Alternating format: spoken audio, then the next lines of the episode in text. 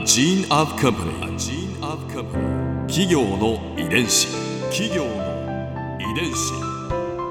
全国に546万社以上あるとされる日本の企業その企業の数だけ理念があり使命があり人間ドラマがありますこの番組ではさまざまな企業のトップや社員の方にお話を伺いながら成長する企業の DNA を解明していきます企業の遺伝子。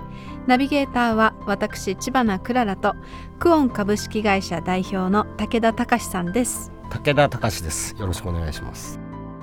本日はクロススポーツマーケティング株式会社代表取締役中村隆之さんをお迎えしております。よろしくお願いいたします。よろしくお願いします。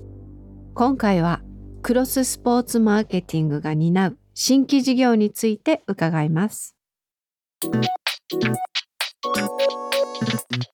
企業の遺伝子。クロススポーツマーケティングはゼビオグループにおいて主に新規事業の推進を担う企業です。でその新規事業の一つが MLB ドリームカップということで、この MLB ドリームカップとはどういった事業なんですか、はい。うんこれはあの、名前の通りの事業ではあって、はい、うん。あの、アメリカのメジャーリーグベースボール、うん。MLB とともに、ドリームなカップ大会を日本でしていくっていうものでして、そのまんま。もうそのままなんですよ。そのまま。ベタな名前なんですけれども、ええなのでひねりがなくて恐縮なんですけれどうも、ん。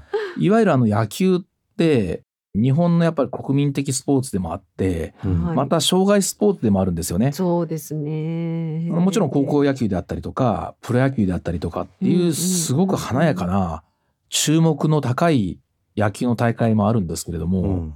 一方でよく皆さん見る光景は、河原の河川敷に野球のする場所があって、はい。まあ、おじさんみたいな方とか、子供さんとかが 日曜日とかに朝から原付とかに乗ってきて、うん。自転車止めてそこで野球をしてるっていうのってすごく日本の日常の変わらなり運動場の風景としてたくさんあると思うんですよ。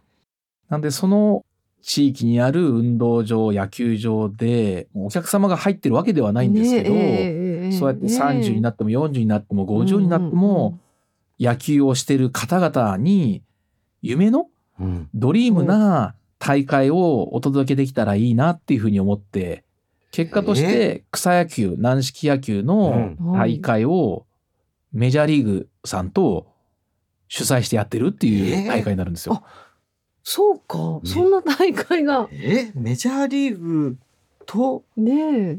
草野球のドリームカップをやってるんですか？はい、なのでこれあの草野球の草野球っていうとあれですけども、うん。軟式野球の軟式野球チーム。うん。もう本当に皆さんの職場で隣に座ってる方々うがん。試合してたりして勝ち上がっていったりすると、うん。それこそですね、アメリカのペトコパークっていうサンディエゴにあるスタジアムを、まあ我々の方でうん。MLB とともに借り切って、え？そこに飛行機代もご提供して、えすごくないですかそれ？スタジアムアナウンスとかも全部つけて、え？ビジョンも全部つけて、何それ？メジャーリーガーと同じような環境を作って、うん。ドリームじゃないですか、それは。皆様に試合をしていただくっていえー。う大会なんですよ。なんかそれってお金かかりそう。お金はもちろんかかります。するの。だって MLB ですよね。はい。うん。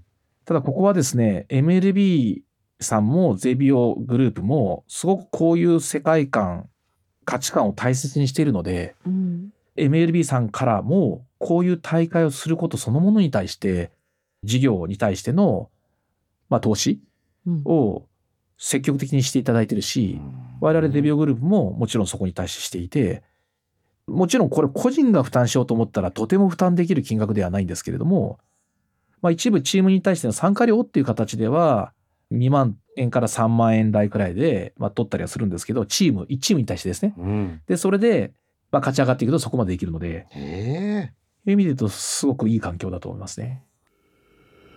企業伝子。MLB ドリームカップは何チームぐらい参加してるんですか？はい。ここ23年くらいはですねコロナの影響もすごくあったんですけれどもそれでも今全国で400チームくらいがええ参加をしてきています。400はい、ドリームだ。ドリームだね。よ400チームが勝ち残りのかけてトーナメント戦なんですか？そうですね。なんでこれはあの全国8ブロックに分けて、はい。でブロックで大会をして、うん。またそこの勝ち上がってきたところが、うん。まあ、東と西で最終的にそこで4チームくらい2チーム2チームくらいが、まあ、勝ち上がってきて、うん。その4チームは、まあ、ペトコパークであったりとか神宮球場でもやったりとか、ええ。もしくは日本のプロ野球がキャンプをやる沖縄のうん。セルラースタジアムだったりとか、うんこれもあの沖縄にプロ野球の選手がキャンプに行くかのように飛行機を用意して ホテルを用意して、うんわあ、置いていただいたりとかすごい。ね一方でこれってどうしても先ほどの話とちょっと逆の話になってしまうというかやっぱり勝ち上がっていくっていう世界があるから、うんやっぱりそこで勝ってそういう環境が得られるチームとやっぱりその手前で負けてしまってそういう環境にたどり着かないチームっていうのはどうしてもスポーツなんで生まれてしまうんですね。うんなんでさらに、まあ、今年からはバランスがうまく取れていけるように、えー逆に試合の数1回戦負けてしまうと1回で終わってしまうんですけど普通のいわゆるトーナメントすると、そうならないように必ず2回試合2回保証とかですね。え？1日で優しすぎる。完結するようなワンデーでうん。こう試合が完結して何週にもわたって何ヶ月にもわたって勝ち上がっていくっていうことがないように1日で終わるようにしたりとかっていうことでやっぱりまあゼビオらしいというかあースタンスの大会にフォーマット自体を変えてうん両方やろうというふうにしてます今年は。今年も開催してるんですよね？はい今年も開催してます。うんこれはもうワクワクじゃないですか。みんな、ね、もう頑張っちゃうよね、これ。うん。ドリームカップという以上そこにやっぱ夢がないといけないと思いますし夢だらけですね。もそれはなんだろうなやっぱり特に野球っていうと日本でいうと高校野球に一つの大きなピークがあってみんなそこを目指して野球人生というかをこう過ごしでそこで多くの人たちがもう野球をすることを一旦まあやめうて、うんまあ、一部はそこから大学行ったりとかプロに行くわけですけども本当にもう一握りの方がその上にまあ勝ち上がっていけるわけで、うん。ただその人たちが高校で野球をやめてしまうんじゃなくて続けられるとかもしくは体力が落ちてくるかもしれないけど、うん。その後も楽しく野球ができるとかっていう環境があったら本当に素晴らしいと思うし、うん。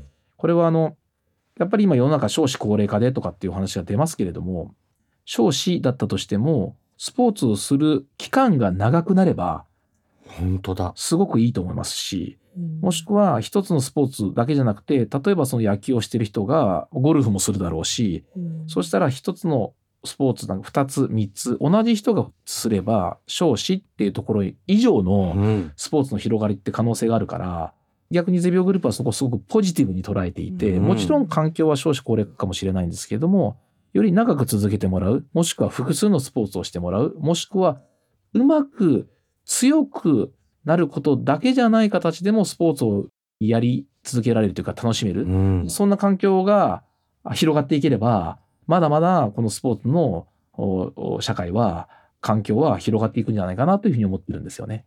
Lifetime value。そうですね。うんここで Clara's Viewpoint今回印象に残ったのはやっぱりこのね MLB ドリームカップ。まさにドリームですよ。私のお仕事仲間のヘアメイクさん野球チームにですねぜひ教えてあげたいと思いながらお話聞いてました。だってその試合に出たらもしかしたらこう娘ちゃんとかね息子ちゃんとかがねパパってええ野球してる姿えかっこいい！って思ってくれるかもしれないしそしたらねパパもすごく嬉しいしで子供たちも自分も野球やりたいって思うきっかけになるかもしれないしそれって私たちが今思ってるよりもきっともっともっと大きな影響力大きな夢をいろんな人にこう無限大に与えてくれてるんじゃないかなと思いました。企業の遺伝子。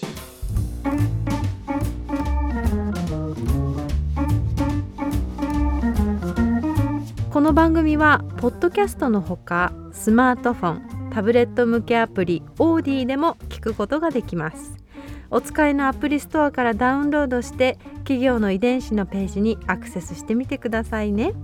それでは来週もまたお会いしましょう。企業の遺伝子。ナビゲーターは私千葉なクララとクオン株式会社代表の武田隆でした。